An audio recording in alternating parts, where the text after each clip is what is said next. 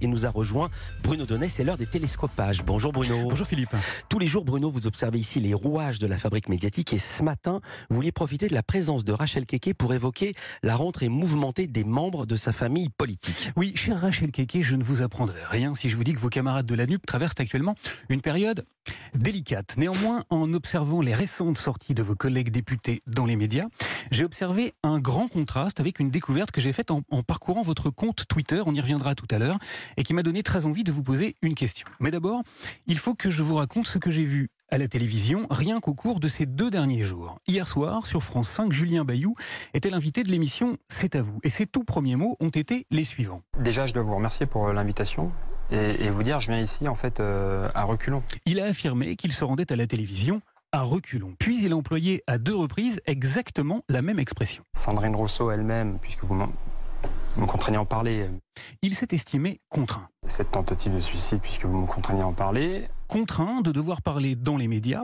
d'une affaire privée, mais surtout de tout à fait autre chose que ce qui lui tient à cœur pour de bon, la politique. Alors, cette affaire de contrainte m'a beaucoup intéressé, car Julien Bayou n'est pas le seul de vos collègues à l'avoir évoqué. Hier toujours, dans les couloirs de l'Assemblée nationale cette fois, la députée insoumise Clémentine Autain a été questionnée par un journaliste.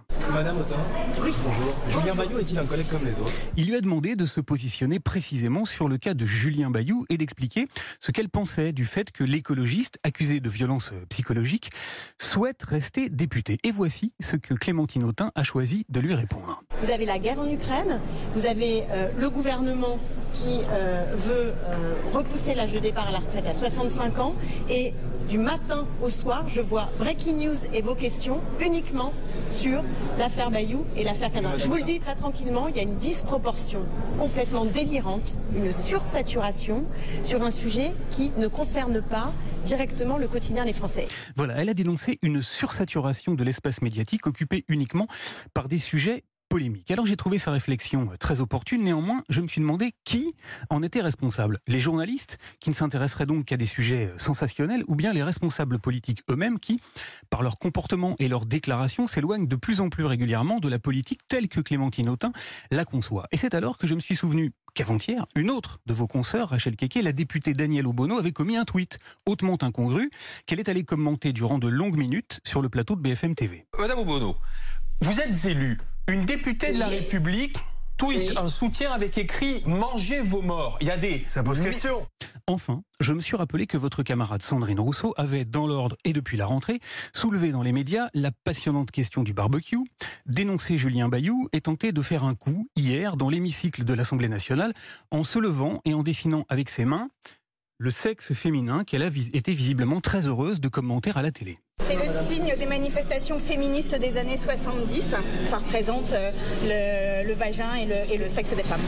Bref, j'ai donc vu en seulement deux jours beaucoup d'agitation, beaucoup de communication, mais vraiment très très peu de politique au sens Et j'en viens donc au contraste que j'évoquais en préambule, car dans ce contexte où l'expression de la politique se résume aux commentaires euh, des polémiques, je me suis rendu sur votre compte Twitter.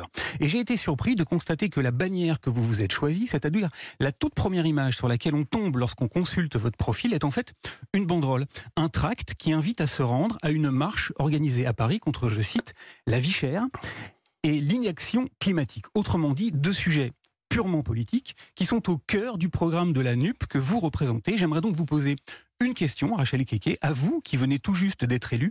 Le visage de la politique que vos collègues de la NUP offrent actuellement dans les médias correspond-il à l'image que vous, vous en faites et aux raisons pour lesquelles vous avez tant souhaité devenir député? Euh, mais moi, je, comme je dis, euh, moi, la, la politique, je ne sais pas faire de la politique. Voilà, moi, je suis là pour euh, représenter la voix des sans-voix. Parce que, comme je peux dire, il y a des gens d'en haut et il y a des gens d'en bas. Et je sais d'où je viens, en fait. Et dans la vie, euh, comme je peux dire, dans le pays où nous sommes, il y a tellement de problèmes et que les, euh, les gens n'arrivent plus à finir les fins du mois. C'est pas du tout la question que je vous ai posée. Je vous ai demandé si vous étiez confortable avec l'image que vos collègues députés renvoient en ce moment dans les médias. Bah, confortable, euh, c'est qui rêve. euh, bon, les médias, les médias, ils font aussi leur travail. Les médias, ils font leur travail, mais arrivé un moment, je pense que les médias, ils essaient de déborder un tout petit peu. Parce que, pourquoi je dis ça? Euh, Il y a des, des, des, problèmes quand même en France. Il y a des problèmes importants.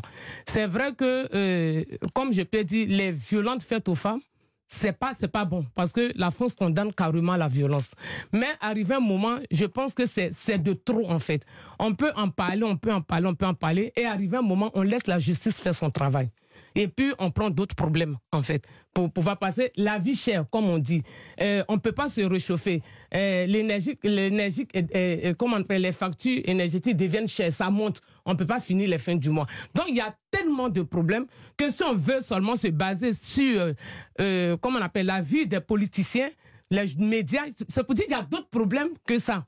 C'est vrai que c'est pas bon, c'est pas bien, mais dans le contexte, il faut quand même euh, euh, prendre d'autres trucs. On a mm. parlé, ça fait combien de semaines, combien de mois, je ne sais pas, qu'on on parle de ce sujet? Vous disiez, euh, il faut laisser la justice faire son travail. C'est justement ce qui a été reproché, je ne vais pas rentrer dans la polémique, à certaines déclarations où la personne qui parlait se substituait à la justice. Juste d'un tout petit mot, l'affaire Katniss, parce qu'il fait partie de votre parti, mm. la France Insoumise, il a reconnu avoir giflé son ex-épouse de main courante et celle-ci a porté plainte contre lui.